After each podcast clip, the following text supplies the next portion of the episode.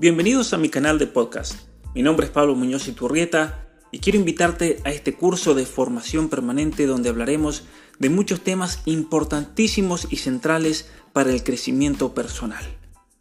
Te invito también a seguirme en mis redes sociales, en mi canal de YouTube, en Instagram, en Twitter, en Facebook, en Twitch y en TikTok.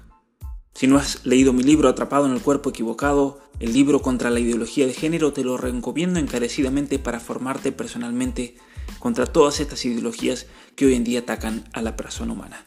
Te dejo con el curso y si quieres obtener el material, puedes hacer la donación en mi página web pablomunociturrieta.com. Muchas gracias.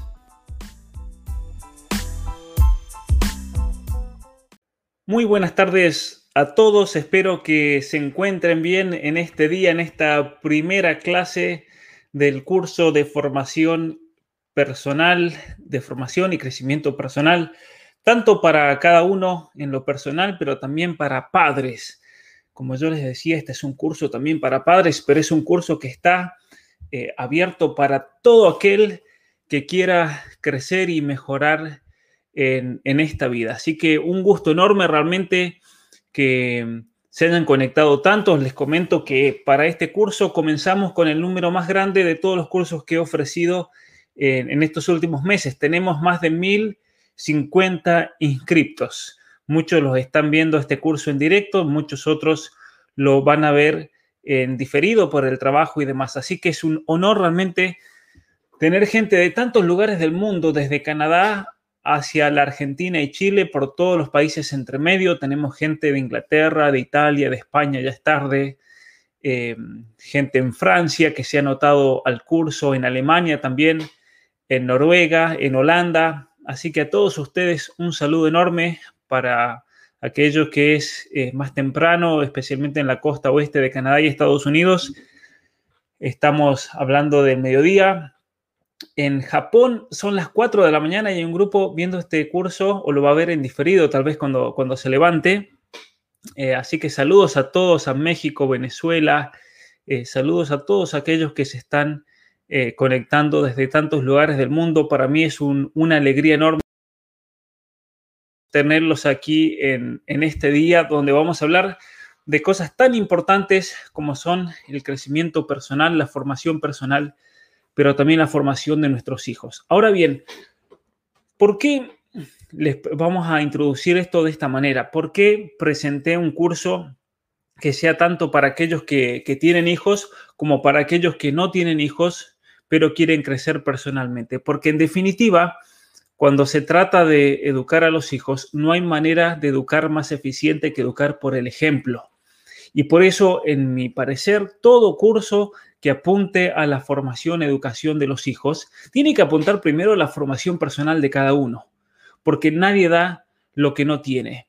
Y entonces, si un padre, por ejemplo, se da cuenta que un hijo, les voy a dar un ejemplo concreto, un hijo es impaciente, un hijo actúa de una manera que, que al padre no le agrada, lo primero que tiene que hacer un padre y una madre es comenzar a reflexionar y hacerse un examen personal de cómo uno está viviendo eso. Porque puede ser, puede ser que el niño simplemente sea un reflejo de la vida de uno. Y no es que uno conscientemente haya querido eso para nuestros hijos, pero tal vez de modo inconsciente, inconsciente nosotros le estamos dando un ejemplo que lleva al niño a actuar de, de una manera determinada. Pero bueno, vamos a dejar eso de lado. Les recomiendo eh, principalmente tomar notas. Es muy importante. Muchos me dicen, Pablo, yo veo el video y después tomo, lo veo nuevamente tomando notas. Me parece eh, fabulosa esa idea.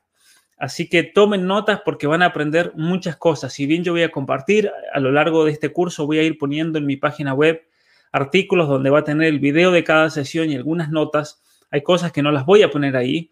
Eh, voy a poner solamente algunas cosas que voy a mencionar pero es importante eso. En segundo lugar, todos los que han donado, muchísimas gracias porque ustedes hacen posible este curso.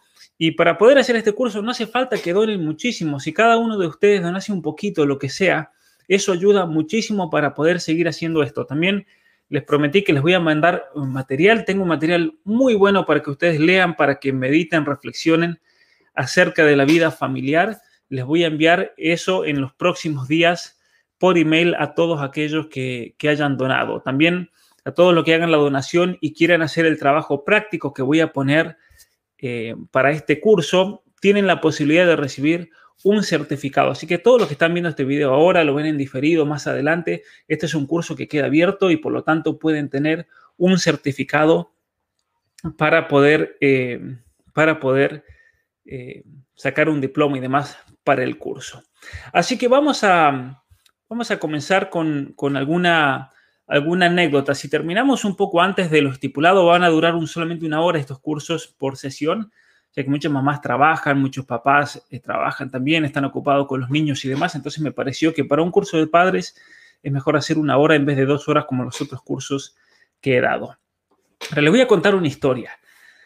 Hace unos años, yo creo que fue hace más o menos unos nueve, años, diez años atrás, tal vez nueve, después de ayudar y acompañar a cientos de familias eh, y cientos de niños, me planteé la, la idea de escribir un libro que sea una especie de manual para padres. De hecho, muchas de las cosas que voy a compartir hoy en día, yo les prometo que esto va a ser un curso muy diferente. Uno puede tomar muchos cursos para padres de una perspectiva de otra, lo que van a tener en este curso va a ser una cosa muy especial, que es algo que lo he desarrollado durante muchos años, es algo que, lo he compartido en cursos que he dado en los Estados Unidos y en Canadá, eh, y en Canadá para eh, padres y lo he experimentado. Es decir, esto que vamos a hablar en este curso ha sido experimentado en cientos y cientos de niños y ha funcionado.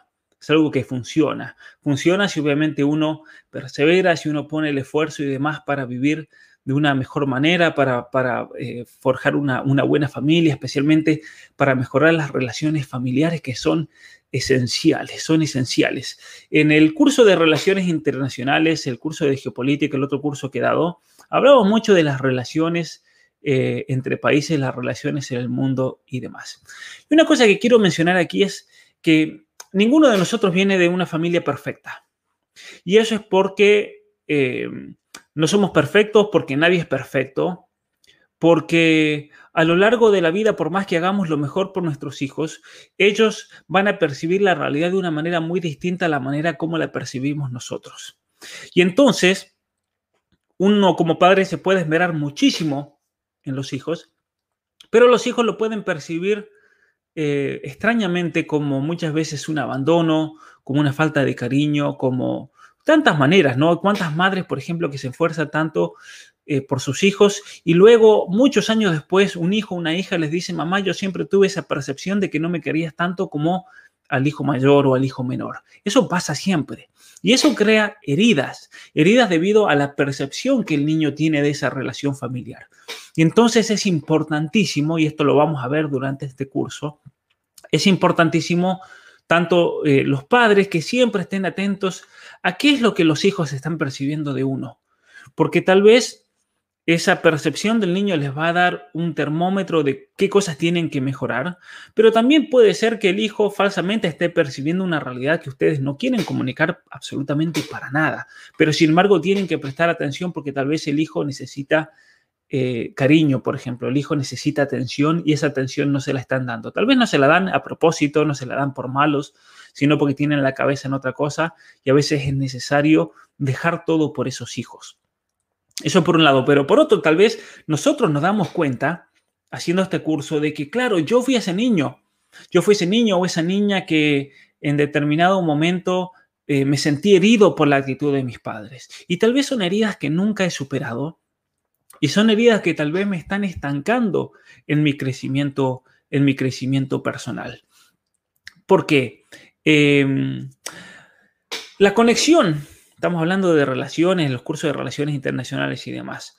La conexión entre los padres y el hijo o la hija es, por así decir, la relación principal o central que gobierna el mundo. Más importante que cualquier otro tipo de dominación y relación que se puede dar a nivel internacional. ¿Por qué es eso? Porque la familia es la unidad básica sobre la cual se construye cualquier otro tipo de relación y cualquier otro tipo de sociedad. Entonces, si la relación familiar es una relación fuerte, es una relación sólida, entonces vamos a tener como resultado hombres y mujeres fuertes y saludables psicológicamente, espiritualmente y demás. Sin embargo, si la relación está descompuesta, es fragmentada, está quebrada o no existe una relación entre el hijo y su padre, el hijo y su madre, la hija y su madre, vamos a tener un mundo herido. Un mundo herido y eso va a acarrear muchas consecuencias a lo largo de la vida de uno. Por eso vamos a hablar mucho de las distintas etapas de la vida. Por un lado, para que los que tienen hijos presten atención a sus hijos y darles la atención y la educación adecuada. Pero por otro lado, también para examinarnos cada uno de nosotros y decir, a ver, yo cuando tenía 2, 3, 4, 5, 6, 7 años, qué cosas tal vez yo percibo que me faltaron y son cosas que uno tiene que realmente tratar y tiene que superar, porque si no eso lo puede estancar a uno en el crecimiento, lo puede, lo puede estancar en, el perfeccionamiento personal y, demás. Yo en el curso de 12 reglas para la vida, cual se los recomiendo a todos que lo hagan, conté la historia de un muchacho que me tocó con el cual me tocó tratar aquí en, Canadá. Él tenía más de 40 años y me pareció un caso bastante singular y bastante ejemplar en ese sentido, porque él, por ejemplo, eh, tenía muchos problemas familiares, tenía muchos problemas con la esposa, eh, él se sentía a sí mismo como un fracasado y cuando yo comencé a indagar y preguntarle por qué tenía problemas con la esposa, por qué la esposa estaba enojada con él, y una de, de las frustraciones de la esposa era porque este hombre no duraba nunca en ningún trabajo Iba a un trabajo, conseguía un trabajo finalmente y duraba una o dos semanas, no perseveraba, abandonaba. Y eso creó como un efecto de bola de nieve, porque después, al ver el historial de trabajo de este hombre, resulta que nadie lo quería emplear. ¿Por qué? Porque no tenía un, un realmente este hombre lamentablemente no daba la imagen de ser alguien consistente, alguien que, vaya a estar ahí, permanecer y, que contribuya a la empresa o el trabajo donde sea que, él trabajase. Y entonces eso creó una, reacción tan negativa en, los supuestos empleadores que llegó un momento que ya no lo empleaba nadie. Y entonces el hombre cayó a vivir de asistencia social, de planes sociales, eh, su autoestima estaba por el piso entonces eso provocó una tensión gigantesca en el mismo matrimonio que hizo que la mujer dijese, yo te dejo, no puedo vivir así. Esto es tremendo. Y entonces es ahí cuando ese, yo entro en contacto con este muchacho y él me cuenta toda su historia y hablando de su vida y de cuáles eran esas cosas que a él eh, el día de hoy lo hacían enojar. Es importante eso. ¿Qué cosas te hacen enojar hoy en día? ¿Qué cosas uno piensa que todavía hace que surjan esas emociones de tristeza, de temor, de odio, de bronca? Y él me contó que hasta el día de hoy, cuando él recuerda, cuando estaba en, lo que se llama aquí en Canadá el kinder, cuando él tenía cinco años, él había nacido con un problema un problema en sus piernas por las cuales tuvo que, por varios años, tuvo que usar una especie de, una, especie de, una estructura metálica en sus pies, como, como, como la, película, si hubieran visto Forrest Gump, y él caminaba de una manera muy, muy torpe, y entonces él, ¿qué pasó? Se caía. Entonces los niños se, burlaban, pero no solamente los niños se burlaban cuando él tenía cinco años, sino que venían los niños y lo empujaban y todos se reían. Entonces él en su mente, hoy en día, un hombre de 44 años, recordando ese episodio, se llena de furia. Nunca lo había superado, nunca había, había eh, superado ese, por así decir, trastorno que, que sufrió en su infancia. Y eso tenía un efecto muy grande en la vida de hoy, porque ese hombre de 44 años en realidad, en ciertos aspectos de su vida tenía la mente de un niño de cinco. Y eso era lo que a él no le permitía crecer en la vida. Por eso había abandonado la universidad, no había estudiado nada. Si, si bien los padres le habían pagado absolutamente todo, le habían dado todas las oportunidades habidas y por haber, eh, perdía todos los trabajos. Llegó un momento en que estuvo años, de hecho, yo lo conocí, llevaba años sin trabajar, viviendo de sus padres, viviendo de la ayuda, viviendo de, de ayuda de personas, de amigos, viviendo de los planes sociales del Estado y demás. Entonces, es tremendo, es tremendo cuando una persona eh, se victimiza por alguna experiencia del pasado y no logra superarla. Y en su momento los padres de él nunca se dieron cuenta que el niño estaba sufriendo eso. Y nunca tal vez lo ayudaron a superar eso que luego se volvería un trastorno, por así decir, eh, para su vida. Y entonces, em, es interesante tener en, cuenta, tener en cuenta todo esto.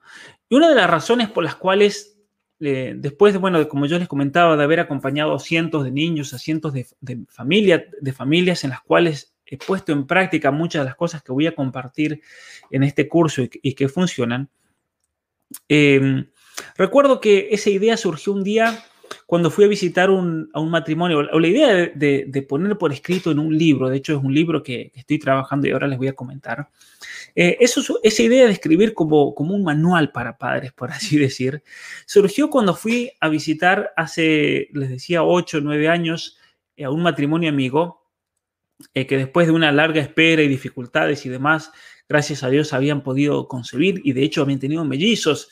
Los varones eh, acababan de cumplir yo creo que dos años en esa época y como todo niño de dos años, ustedes saben, estaban dando vuelta a la casa, ¿sí? de arriba para abajo, porque el periodo entre los dos y los cuatro años de edad es el periodo más terrible en el ser humano.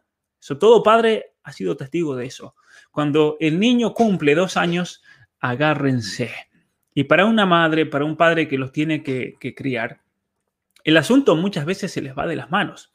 Entonces, mientras la madre, ese día recuerdo vivamente, mientras la madre tomaba eh, uno de los varones en sus brazos, los frenaba porque iban a destruir algo, tirar algo, el otro se escapaba y comenzar a hacer sus travesuras.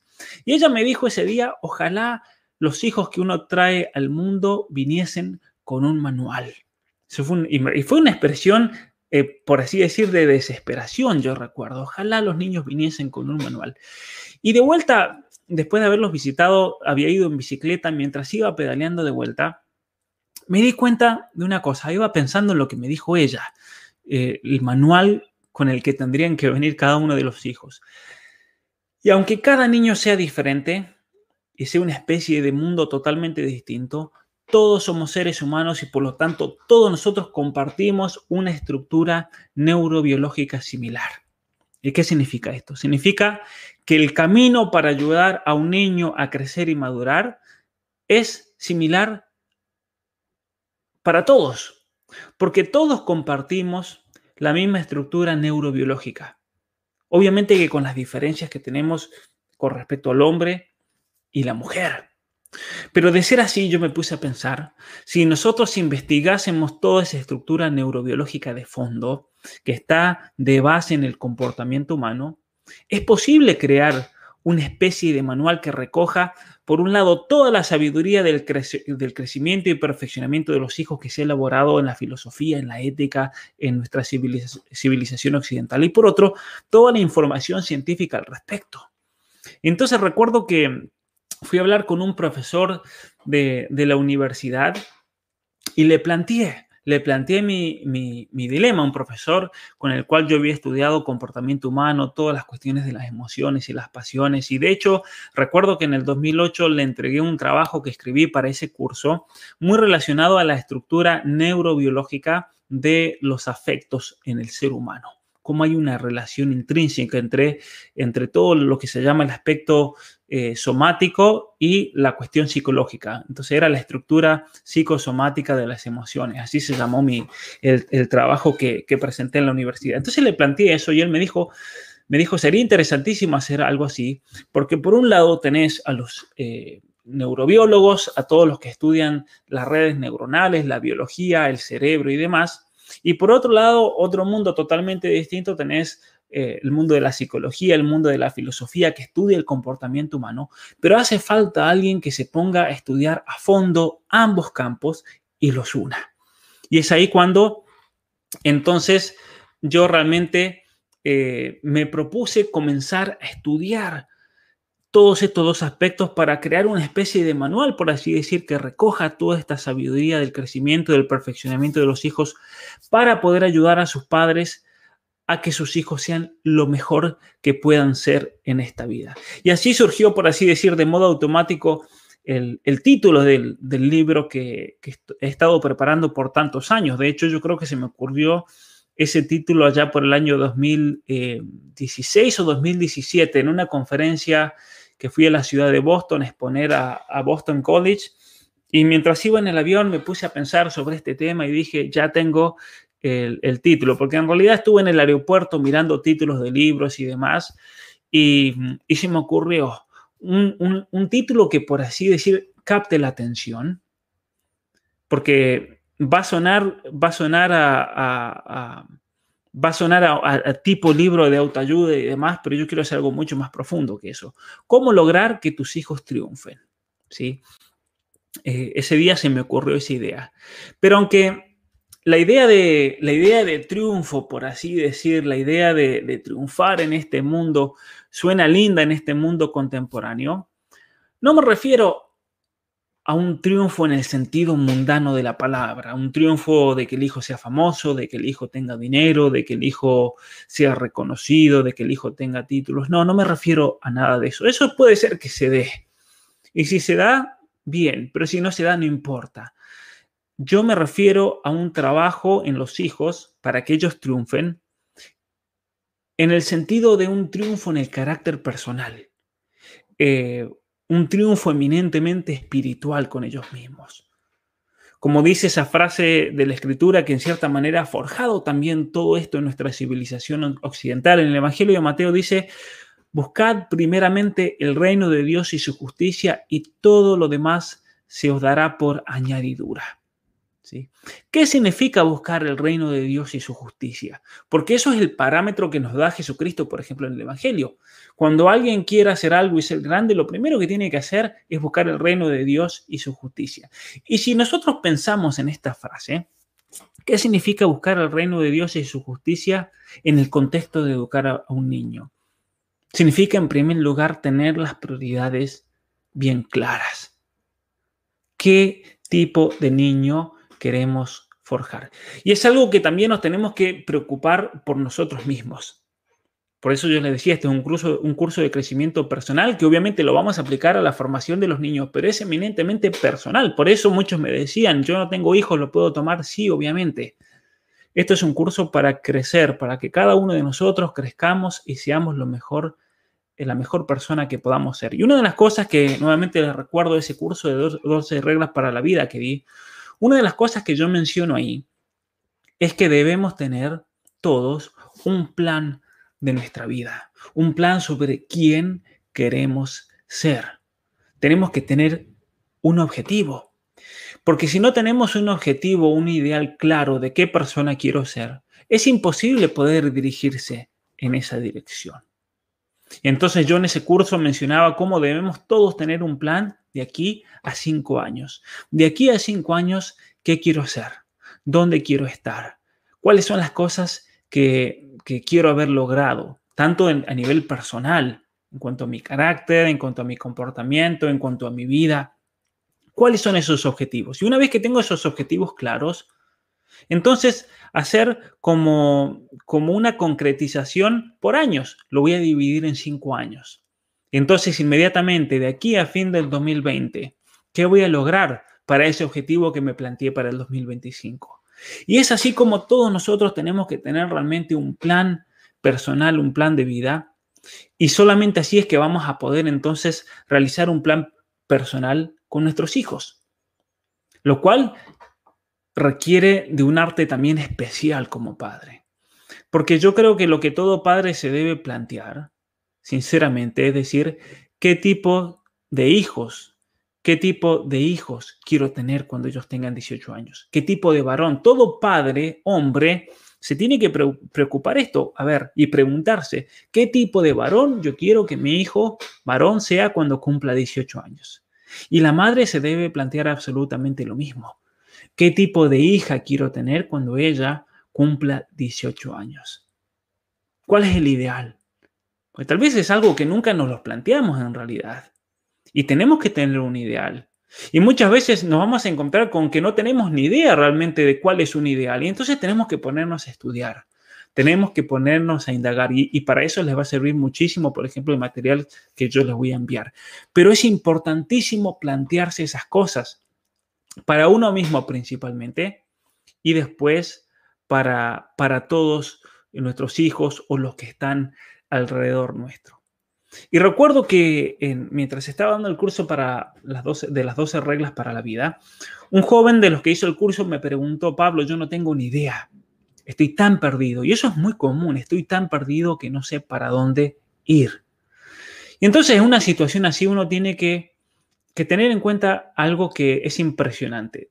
Muchas veces ya sea por la, la, mala vida o por el desorden de la vida o por la confusión del momento o por la situación que sea, no tenemos una idea clara de qué es lo que está bien. Pero todos nosotros, todos, absolutamente todos, tenemos una idea clara de lo que está mal.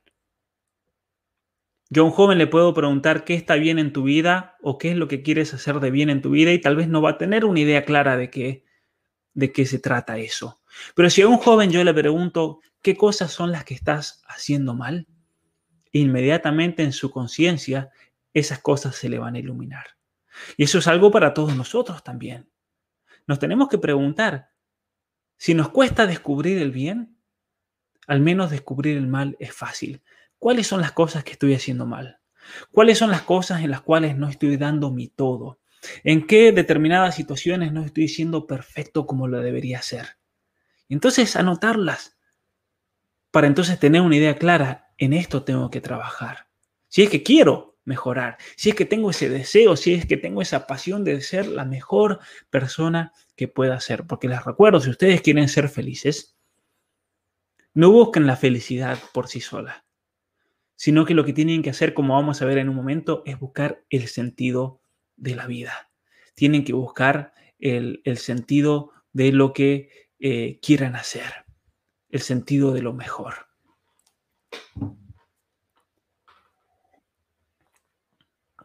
Muy bien. Entonces, ¿qué significa buscar el reino de Dios y su justicia en el contexto de educar a un niño? Porque en la respuesta vamos a tener obviamente la clave no solamente de la educación de nuestros hijos, sino también del crecimiento personal de cada uno. Y esta es la respuesta que de alguna manera vamos a pretender o tratar de dar a lo largo de este curso, que es una respuesta larga, va a requerir de muchas sesiones, no vamos a terminar de darla porque es enorme la respuesta que podríamos dar, eh, porque es larga y es muy compleja la vida del ser humano, pero vamos a hacer lo mejor posible. Y es una pregunta que eh, va a tener, por así decir, eh, va a tomar dos caminos que se entrecruzan y se complementan mutuamente. Y aquí lo voy a poner. ¿sí? El crecimiento personal tiene dos aspectos, por así decirlo. Puede ser un aspecto positivo y puede ser un aspecto negativo en la vida de cada uno. Y por eso, en primer lugar, vamos a, eh, vamos a hacer mención a este aspecto positivo del crecimiento personal. El aspecto positivo. Nuestra civilización occidental especialmente a partir de un libro fundamental en, todo lo que hace el crecimiento personal, que es la ética a Nicómaco del filósofo y pensador griego Aristóteles. En ese libro, él desarrolla el concepto de virtud. ¿Qué significa la virtud? Para los griegos, la virtud era el actuar en un determinado campo eh, haciendo alguna cosa, en algún aspecto de la vida de la mejor manera posible, de tal manera que se convertía en un ejemplo para los demás. ¿sí? De hecho, los griegos para mm, denominar la virtud ellos usaban la palabra arete. Arete en griego significa excelencia. Alguien era virtuoso para los griegos cuando en algún aspecto determinado esa persona reflejaba lo mejor. Pongamos el ejemplo de de jugar al fútbol, por ejemplo. Nosotros podemos decir que un Messi, un Cristiano Ronaldo ejemplifican la excelencia de lo que significa jugar al fútbol. Y de tal manera que el actuar, el jugar, el modo de, el modo de llevar la pelota, el modo de patear, el modo de pasar, el modo de, de, de, dirigirse entre medio de obstáculos y jugadores y demás, se convierte en un ejemplo para que otros sigan. ¿sí? Muchos jóvenes dicen, este es mi ídolo, por ejemplo, en tal cosa u otra. Bueno, esa es la idea aristotélica del ejemplo. Alguien hace algo con tal perfección que se convierte en un ejemplo para el resto. Y entonces la palabra virtud, la palabra excelencia, el término arete de los griegos, hace referencia a distintas actitudes, a distintos comportamientos del ser humano que son ejemplares. Podemos mencionar eh, la fortaleza, el coraje, el heroísmo de una persona, el control personal, la humildad de una persona, la capacidad de hablar, lo que se llama la oratoria, la capacidad de relacionarse con los otros, de sociabilizarse, la capacidad de convencer, la capacidad de razonar. Y podemos mencionar una cantidad de ejemplos que hacen referencia a esa excelencia. Esa excelencia, actuar de una manera excelente, actuar de una manera virtuosa. Eso es lo que los padres deben inculcar en sus hijos, de tal manera que en todos los aspectos de su vida esos niños sean lo mejor que puedan ser. Pero nuevamente les recuerdo, para nosotros poder exigir a los niños que ellos sean lo mejor que puedan ser, nosotros en primer lugar debemos trabajar para ser la mejor persona que podamos ser. Y esto es algo que va a tener muchísimas ventajas al momento de vivir. Eh, en cuestiones prácticas. ¿Por qué va a tener muchísimas ventajas? Va a tener muchísimas ventajas para un joven, por ejemplo, que quiera buscar una novia. Porque si un joven que quiere buscar una novia es el mejor hombre que él puede hacer en todos sus aspectos, no se le va a hacer muy difícil encontrar una buena chica. ¿Y por qué es eso? Porque eso va a crear una atracción natural hacia, hacia, estos, a estos eh, hacia ese tipo de, hombre o de varón. Para un padre que viva de modo virtuoso, eso va a ser un ejemplo muy fuerte y muy potente con respecto a los otros hijos, a sus hijos, pero también es algo que, va a generar en, la mujer un amor constante en la esposa hacia su esposo. Y lo mismo con la esposa, si la esposa es la mejor persona que, pueda ser y, busca hacerlo y se esfuerza por vivir ese, ese, camino y, de vida virtuoso y demás, va a ser una persona, va a ser una persona que realmente eh, va a traer al, esposo siempre. ¿sí? Y podemos hablar eh, una cantidad de ejemplos por los cuales a la persona que es virtuosa la vida se le hace más fácil se le hace más fácil en un montón de, cuestiones. En cambio, cuando la persona lleva una vida viciosa, una vida eh, dominada por el, capricho, dominada por las pasiones, dominada por los vicios, ese hombre va hacia la ruina. Eso es, eso es natural, como lo vamos a ver también en el otro aspecto, en el aspecto negativo. Ahora bien, eh, a lo largo de la tradición filosófica occidental, a partir de Aristóteles y otros pensadores griegos, y luego esa idea de perfección se retoma en la filosofía romana y finalmente eso va a desembocar en el cristianismo, obviamente, que adopta esa idea de virtud, esa idea de excelencia. ¿Y por qué la adopta el cristianismo? Porque estaba en consonancia con una gran frase del Evangelio, del Sermón de la, de la Montaña, en el cual Jesucristo le dice al, al pueblo, sean perfectos como el Padre Celestial es perfecto. Es el llamado a la perfección. Y entonces cuando los cristianos, por ejemplo, eh, en Roma, los cristianos en Grecia, los cristianos que estaban dentro del imperio romano, que estaban formados en toda esta tradición de la virtud, esta tradición aristotélica y dentro de la filosofía romana, cuando escuchan esas palabras en la predicación, ellos se dan cuenta de que, de que por un lado, toda la estructura filosófica de Occidente eh, se adaptaba totalmente a ese mensaje del cristianismo, pero no solamente que se adaptaba, sino que el cristianismo lo elevaba todavía más. ¿Por qué? Porque el cristianismo traía o prometía una ayuda especial de Dios para poder llevar a cabo ese camino de perfección, ese trabajo de perfección en, el alma de cada uno de nosotros, que es con la gracia, la existencia del Espíritu Santo y demás, que es, es algo que se incorpora entonces dentro de todo lo que se llama la teología cristiana toda la teología de la perfección cristiana como se le, se le ha dado el, nombre. Y entonces es importantísimo, es importantísimo tener en cuenta eso, ¿sí? Eh, todo este desarrollo de la doctrina de la virtud, de la, vida virtuosa y demás. Un ideal de, de, virtud, de perfección, que hizo grande a nuestra civilización occidental, que aunque no es perfecta, nuestra civilización occidental nos dio un modelo para seguir, el de la vida virtuosa. Y es un modelo de vida virtuoso ejemplificado especialmente en la persona de Cristo. Eso es indudable, seamos creyentes, seamos cristianos o no cristianos, seamos ateos, seamos eh, lo que seamos, es indudable que nuestra civilización occidental se forjó en vistas, como yo le decía, que tener un ideal, hay que tener un, objetivo. Y ese objetivo en nuestra civilización occidental fue el ideal de Jesucristo como hombre perfecto.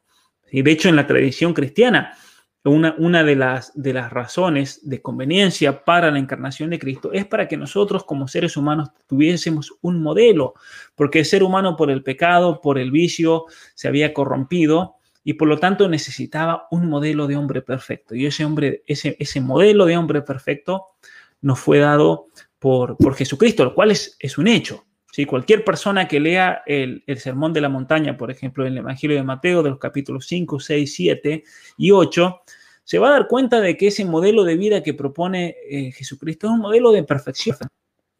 Y es interesante cómo la psicología, cómo la psiquiatría han, descubierto, han demostrado que la persona que lleve ese modelo de vida o que se rija de acuerdo a esos parámetros de vida va a ser la persona psicológicamente más sana que existe. Y por el contrario, la persona que se desvía de ese modelo de vida inmediatamente comienza a padecer, por así decir, el castigo de la naturaleza por alejarse de ese ideal de vida. Problemas psicológicos, neurosis, traumas y, y demás.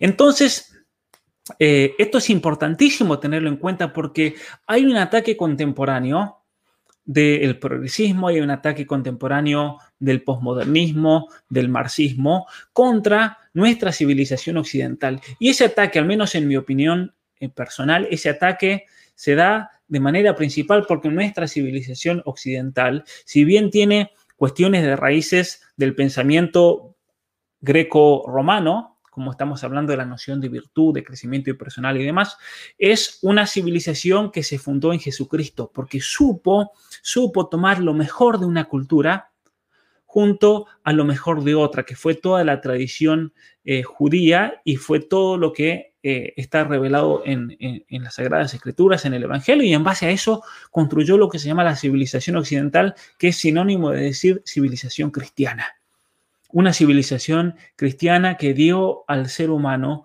una imagen de cómo vivir en esta vida. Y es interesante cómo obviamente esa civilización cristiana no es perfecta porque estaba hecha de hombres imperfectos que luchaban, hombres que, tenían imperfecciones, hombres que a veces seguían ese ideal y a veces no lo seguían.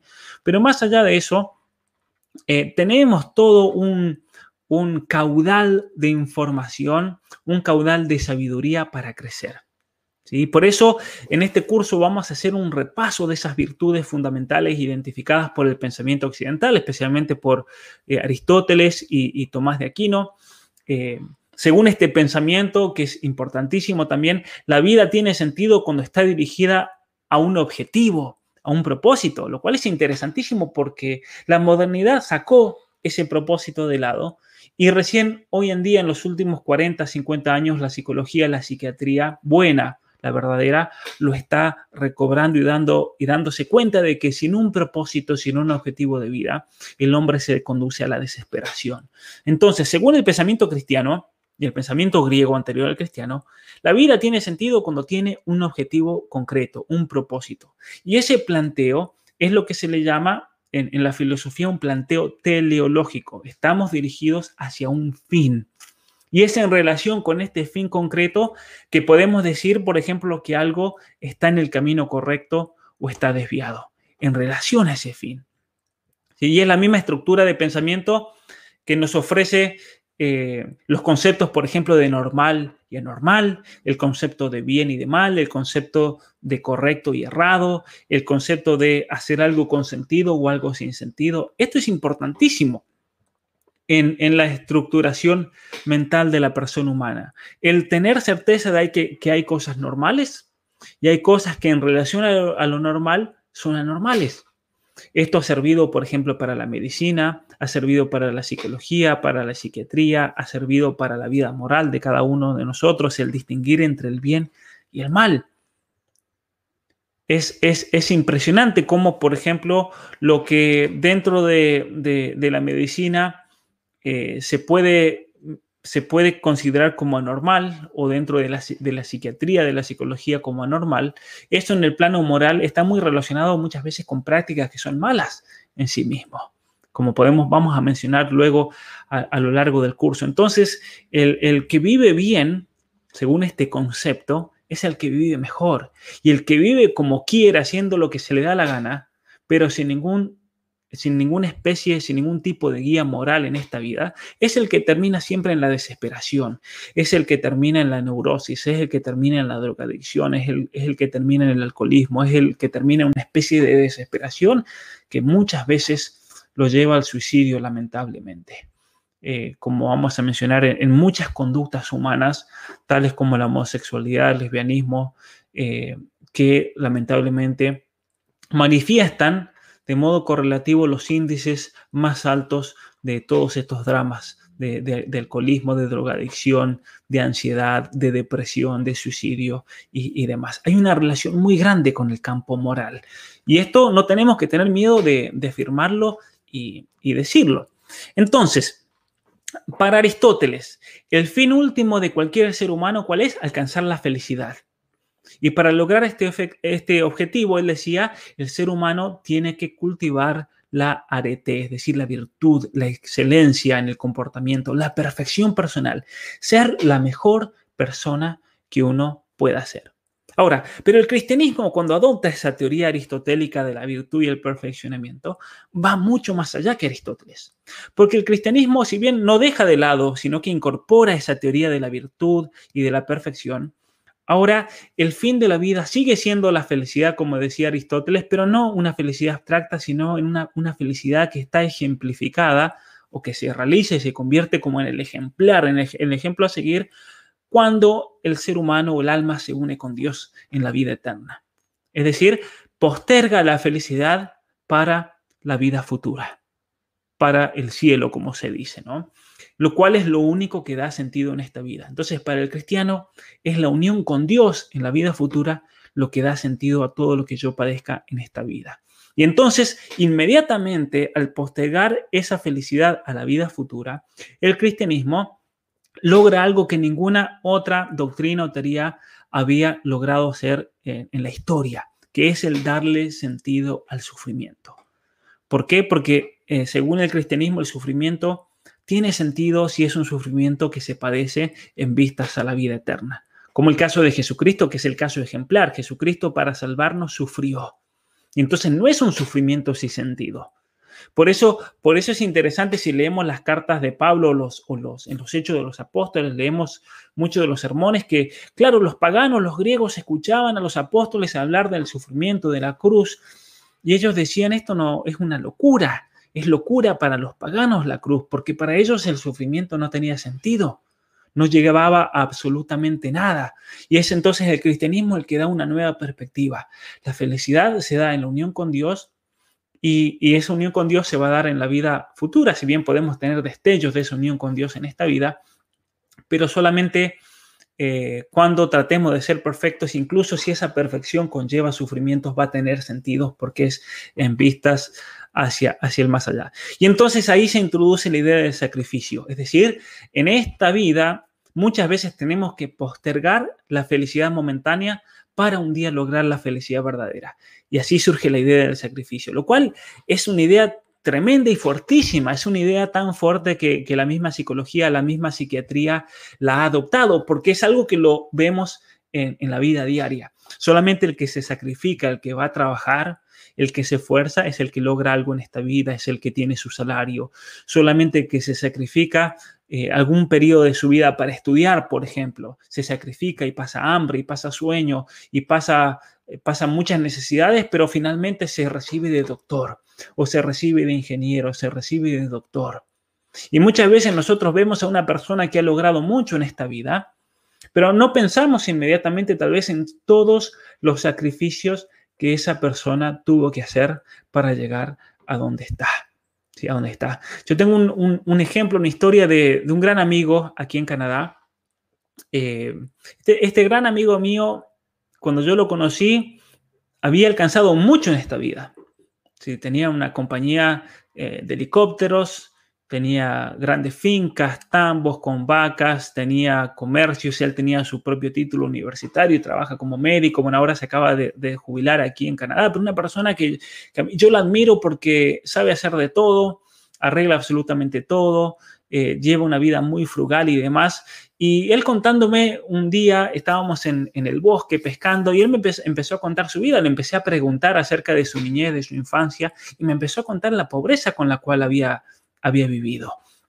Cuando su familia llegó a Canadá, de Europa, después de la Segunda Guerra Mundial, y él eh, su madre limpiaba casas porque no hablaba inglés bien, vivieron una pobreza gigantesca y él para poder ir a la universidad es una historia impresionante realmente. Él tenía que dormir en la estación de trenes porque no tenía dinero para pagar donde vivir.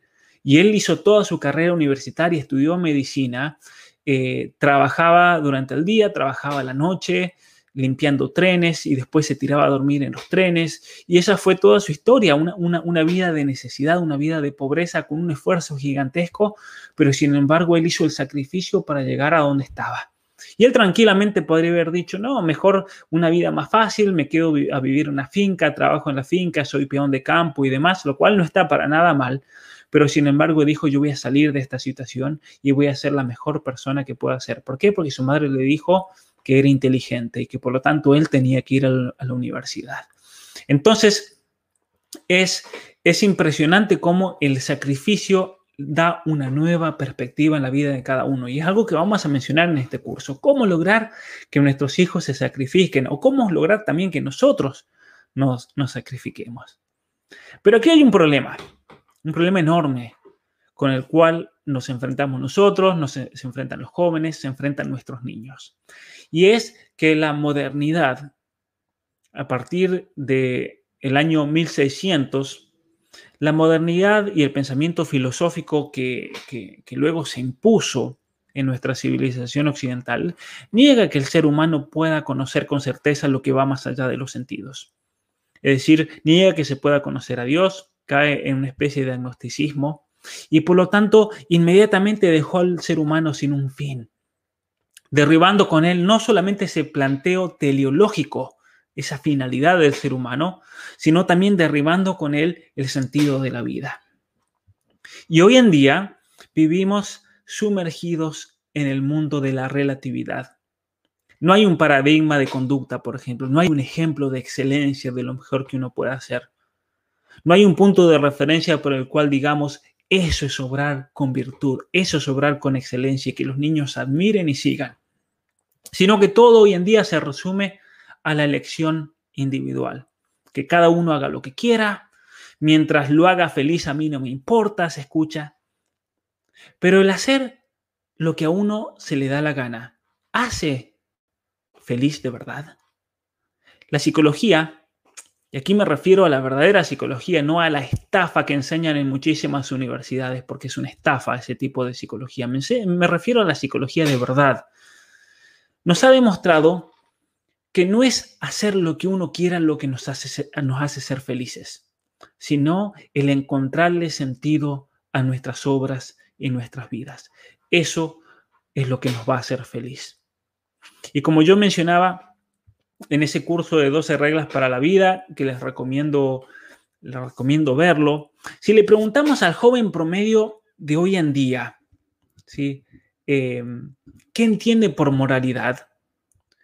nos va a dar una respuesta que va a rayar el relativismo. Va a decir que no hay moral, va a decir que mientras te da placer, todo es válido. Si hay una moralidad, es relativa a cada uno de nosotros. Pero un joven hoy en día, lamentablemente, como no saben pensar, como al joven promedio le han castrado lamentablemente el cerebro y tiene que comenzar este proceso por sí mismo de, formación personal, posiblemente el joven lo va a expresar con una frase corriente. Es una decisión personal. Es personal de él, yo no puedo decir nada. ¿sí? Y que algo eh, es relativo, ¿qué significa eso? Significa que no hay nada absolutamente correcto o incorrecto, que no hay nada bueno o malo, se ha enseñado que la moralidad y las reglas que se asocian a la moral dependen de la opinión personal o de una circunstancia particular, relativa a una situación, a la raza, a la cultura, al momento histórico en el cual uno nació. Un, un relativismo absoluto. Por ejemplo, en los Estados Unidos en los últimos días se decía, si un negro va y quema una ciudad, está bien. Si lo hace un blanco, está mal. Pero si lo hace un negro, está bien, porque es una manera de, luchar contra la opresión y demás. Totalmente relativo a la circunstancia de cada uno o a la raza. ¿sí? Em, y para colmo de males, el posmodernismo impuso una visión totalmente errada sobre la historia, que la moral de la iglesia o de una religión, por ejemplo, no es más que un invento de imponer el poder sobre el pueblo, sobre otros grupos. Eso es una gran mentira. La iglesia no inventó la moral para, para, para poner a todos bajo su yugo y su poder. La iglesia no inventó los diez mandamientos para que entonces todo el, mundo conocido obedeciese a, los representantes de la iglesia. Eso es una mentira. Es una mentira absoluta porque de hecho, como vamos a ver en este curso, todas estas reglas de vida que nos imponen, por ejemplo, los diez mandamientos, todo este camino de virtud, este camino de crecimiento y de perfeccionamiento tiene una conexión con la estructura neurobiológica del ser humano, es decir, es parte de la misma naturaleza y lo que hace la filosofía griega, lo que hizo la filosofía griega, lo que ha hecho el cristianismo es simplemente eh, potenciar, potenciar esa, esa base que se encuentra presente en cada uno de nosotros, potenciar ese, esa capacidad de hacer el bien, de ser perfecto como nuestro Padre Celestial es perfecto. ¿Sí? Y la solución del posmodernismo, como no hay moral ni nada, ¿cuál es? Es celebrar el multiculturalismo, ya que todo es relativo, la tolerancia, la aceptación, la diversidad de ideas sobre la moral y la vida. Y de hecho se hace un énfasis gigantesco sobre la tolerancia. ¿Por qué? Porque como no hay nada concreto, como no sabemos qué está bien o qué está mal, la virtud más grande del progresismo, ¿cuál es? Es la tolerancia. Y la segunda virtud central del progresismo es la empatía. Tener empatía. Porque no sabemos la diferencia entre el bien y el mal, lo que está bien y lo que está mal. Y entonces no hay nada más inapropiado, por ejemplo, que un adulto le enseñe a un niño o a un hijo cómo vivir o que le dé consejos. Hay que dejar que cada uno elija por sí mismo. Y es así entonces que el posmodernismo categorizó de opresiva a la educación, a la virtud, a la religión. De hecho, hace poco leí un libro de Foucault, Vigilar y Castigar, en el cual él dice que la educación es una manera de oprimir. De oprimir. Es, no tiene absolutamente sentido eso. Porque en definitiva, cuando nosotros educamos a nuestros hijos, educar significa guiarlos, guiarlos de acuerdo a su potencialidad, guiarlos de acuerdo a sus, a sus virtudes naturales para que sean la mejor persona que puedan ser. Y entonces, entonces, eh, por eso yo a lo largo de este curso les voy a dar eh, mucho material y vamos a hablar mucho de cómo reconocer en nosotros mismos, pero en nuestros hijos, ese potencial, ese potencial para que sean la mejor persona que puedan ser. Y eso es lo que yo me refiero aquí cuando decimos aspectos positivos del del crecimiento personal. Porque para Aristóteles las virtudes son modos de comportarse, modos de comportarse que nos llevan a la felicidad en, esta vida. Para, para Tomás de Aquino, por ejemplo, la virtud es un comportamiento que hace buenas nuestras acciones, pero hace buenas también a, nosotros como personas. Y el vicio, por el contrario, es un modo de actuar que nos lleva a la autodestrucción. Y el vicio existe. Y todo el desarrollo personal apunta a adquirir la más grande de todas las virtudes o de los comportamientos, de las capacidades, que es lo que se llama la prudencia. La prudencia, que es esa virtud que nos da el poder de poder discernir y juzgar lo bueno de lo malo, diferenciar entre el vicio y la virtud. Es lo que se llama el comienzo de la sabiduría. Esa prudencia que también se la conoce como discernimiento, esa capacidad de discernir y elegir lo mejor o rechazar aquello que me va a hacer mal o elegir lo mejor para mí. Y es algo que lo necesitamos.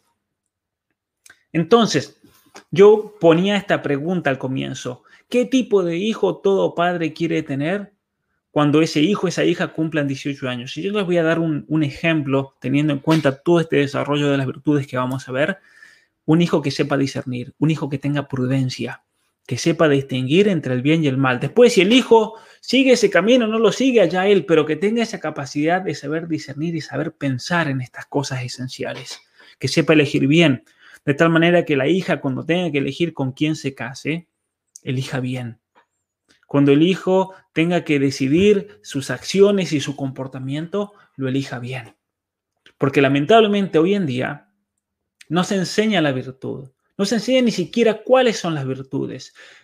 Ni siquiera vamos a pedir entonces, si no se enseña cuáles son esas listas de virtudes y en qué consiste, ni siquiera vamos a pedir que se enseñe cómo lograr adquirir esa virtud. Cuando esto tendría que ser algo esencial en los planes de educación. Por eso es todo lo que les voy a ofrecer en este curso y vamos a hablar un poco más acerca de eso, todo ese método que vamos a seguir de crecimiento personal. Pero si todo es relativo en este mundo, ¿qué importancia tiene la virtud? Ninguna para ellos. Por eso el posmodernismo le negó a nuestra juventud y a toda esta generación la oportunidad de crecer personalmente. Por eso hay tanta frustración, por eso hay tantos suicidios en los jóvenes, por eso hay tanta desesperación, tanto aburrimiento, porque ellos ni siquiera saben que hay una oportunidad de crecer. El posmodernismo les negó eso, porque para ellos no existe la virtud, todo es relativo, no hay un bien real y no se pueden emitir juicios entonces acerca de cómo vivir. Y al abolir la virtud puso en su lugar la tolerancia y la empatía. Son los únicos criterios de relación social según ellos. Lo único que nos va a salvar de destruirnos los unos a los otros. Y entonces, en este caos contemporáneo que muchos de ustedes como padres obviamente que se asustan porque ustedes dicen, ¿a qué tipo de mundo están llegando mis hijos? ¿Sí? Es, más, es más necesario que nunca no solamente reintroducir el estudio de la virtud para el crecimiento personal, sino también que los padres se la enseñen a sus hijos que les enseñen, vamos a dar ejemplos, la generosidad, la fortaleza, el optimismo, la perseverancia, el orden, que sean ordenados, que ayuden en la casa, la responsabilidad, que sean respetuosos, que sean responsables, que sean obedientes, que sean prudentes, que sepan discernir, que sepan pensar. Los jóvenes de hoy son engañados muy fácilmente por toda la ideología LGBT, por ejemplo, porque no saben pensar, no tienen prudencia para pensar. Necesitamos jóvenes que sean educados en la audacia, en el coraje, en la humildad, en la sociabilidad, en la amistad, en la comprensión, en el patriotismo, especialmente con un mundo que nos quiere imponer el globalismo. Necesitamos jóvenes que tengan esa virtud del patriotismo, que defiendan a su patria. Chile nos ha dado un buen ejemplo de esto, de toda esta decomposición social que se encuentra lamentablemente en todo el mundo. Fue la juventud chilena la que estuvo luchando, no todos, pero en su mayoría, fueron los jóvenes chilenos los que estuvieron presentes en toda esta embestida globalista y caos social y comunismo y demás. ¿Y por qué es eso? Eso es una señal de que es una juventud que no ha sido educada. Es una juventud que no tiene sentido de patriotismo, de pertenencia. Es una juventud a la cual, al haber sido eh, formada como son formados todos nuestros jóvenes en todo el continente americano y en Europa, lamentablemente, son jóvenes, que son muy fácilmente manipulables con la cuestión del cambio climático, del ecologismo, de, lo que sea, ¿no? Cuestiones LGBT, cuestiones del aborto, porque no saben pensar, no saben pensar. Y ya son las 5 y ya tenemos que ir terminando, pero voy a decir una cosa más y, continuamos el jueves. Cuando comencé y termino con esto. Cuando comencé a profundizar el estudio de la virtud y el comportamiento humano, porque recuerde, recuerden que les comentaba, fui a ver a este profesor y le comenté, por un lado tenemos toda la base neurobiológica del ser humano. Tiene que haber una conexión, decía yo. Si realmente existe la prudencia, si existe el heroísmo, si existe el patriotismo, tiene que haber una conexión entre la virtud, entre el comportamiento humano y la estructura neurobiológica del ser humano.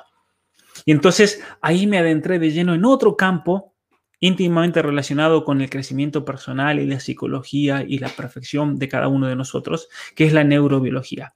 ¿Por qué?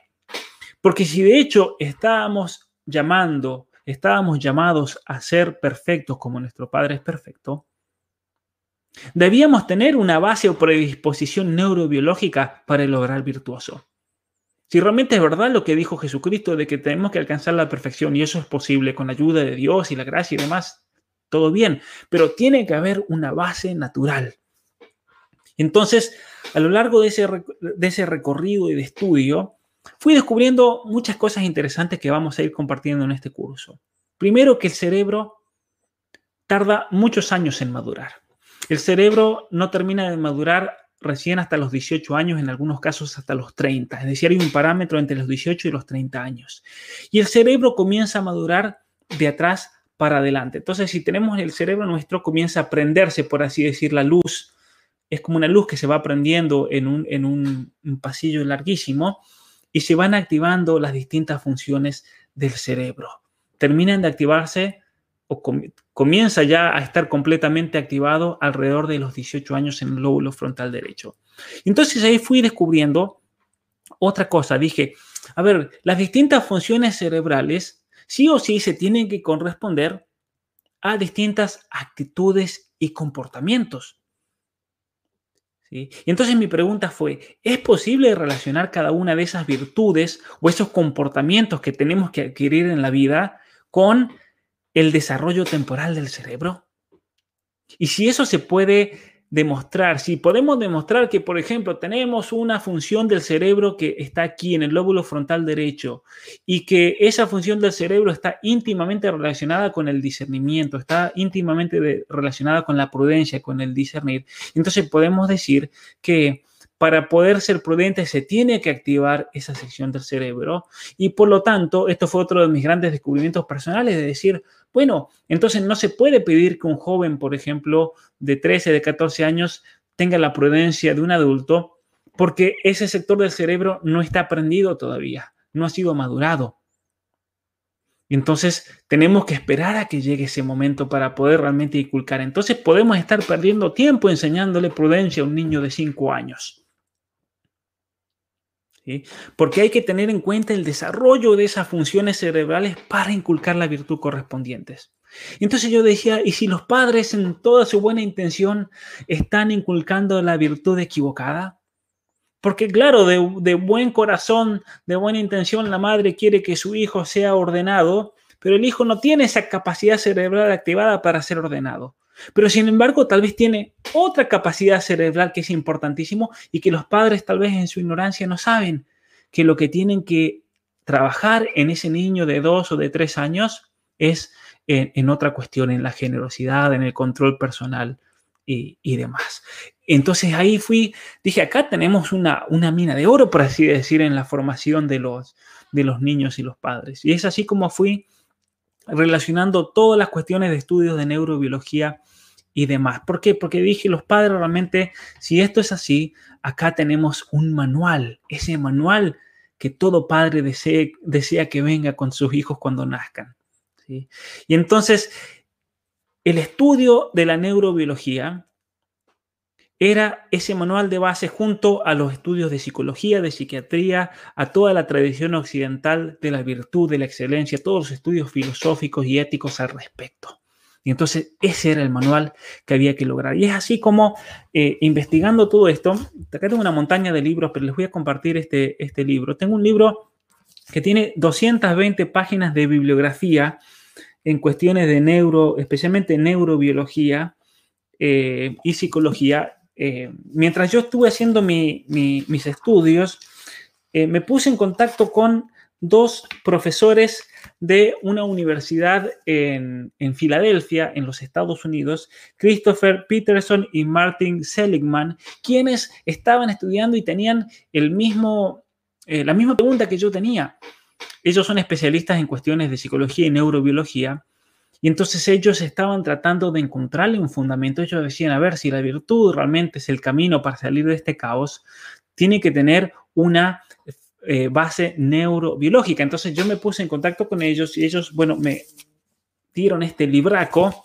Es un libraco, todos estudios de neurobiología, libros, eh, estudios de científicos con respecto a la relación entre las virtudes y, y, eh, las funciones cerebrales y, y, demás, y el crecimiento personal de cada uno de nosotros. Entonces yo lo que comencé a hacer a partir de todo esto este trabajo, como yo le decía, aquí tengo 220 páginas solamente de bibliografía. Comencé a elaborar y junto a otros libros, hay libros muy importantes. Acá tengo una versión en inglés, alguien lo mencionó ahí en los, en los comentarios, este libro de David Isaacs, eh, Formación del Carácter, una guía para padres y educadores. Esto se los voy a compartir eh, a todos ustedes. Tengo otro, eh, otro, otros varios libros más que vamos a ir viendo a lo largo de, a lo largo de esta, de estas clases, pero yo creo que les va a servir muchísimo, porque en base a todos estos estudios lo que fui armando fue todo una especie de guía para que los padres se analicen a sí mismos con respecto a ciertas virtudes y una guía para que los padres sepan cuándo y en qué momento se lo tienen que inculcar a sus hijos. Es decir, cómo enseñarle a mi hijo o mi hija que sea paciente, que sea ordenada, que, tenga eh, ese gusto por la verdad.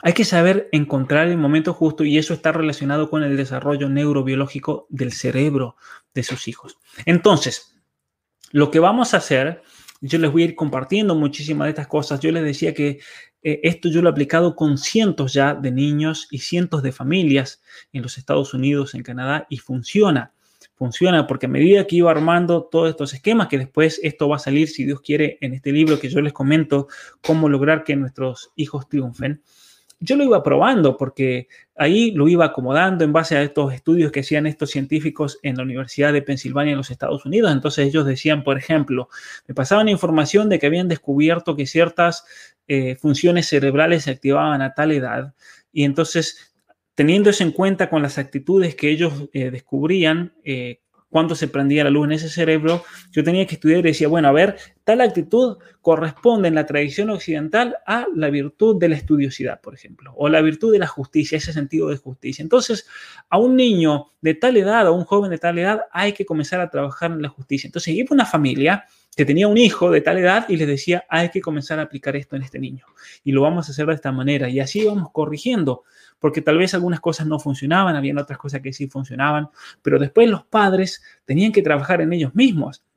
Entonces, en este cuestionario y algunas alguna de las cosas que yo les voy a comunicar ahora, eh, los padres tenían que hacerse un examen de conciencia personal con respecto a eso que ellos querían enseñarle al hijo, pero después los padres tenían que hacer un examen de conciencia conjunto. Entonces, este curso requiere que trabajen los papás, el esposo y la esposa en conjunto para poder lograr lo que ellos quieren en sus hijos. ¿Por qué? Eso lo saben todos ustedes. Si la mamá quiere una cosa y el papá quiere otra y tiran uno para otro lado, nunca van a lograr nada en sus hijos.